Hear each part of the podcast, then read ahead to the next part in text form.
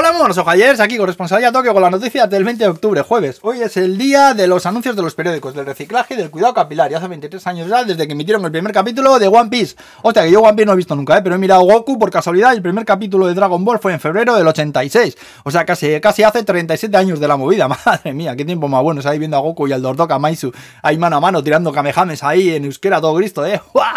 Bueno, vamos al pilpin. Nosotros siguen llegando turistas a Japón y la tele japonesa se está concentrando muy fuerte en dos cosas: sacar a gallines y mascarilla, ridiculizar a gallines haciendo cosas de gallines, como comer sushi con tenedor y mierdas así.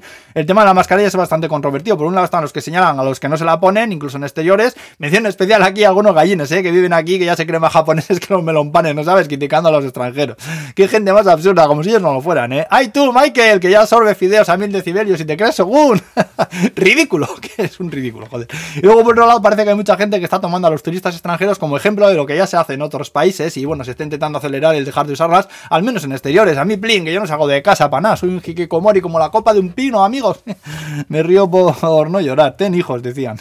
Joder. Bueno, en fin, más cosas. Un coche que estampó el otro día contra el váter más antiguo de Japón, que por lo visto se conserva como patrimonio nacional y está en un templo de Kioto desde el 1300 y pico. Un cerezo en Miyazaki que floreció el otro día porque se hizo la picha un lío ahí con la temperatura rara esta que tenemos este mes. Un hospital de Chiva que ha perdido un pincho USB con los datos de más de 3.000 pacientes, incluyendo diagnósticos de enfermedades y así. Joder con la seguridad informática aquí, ¿eh?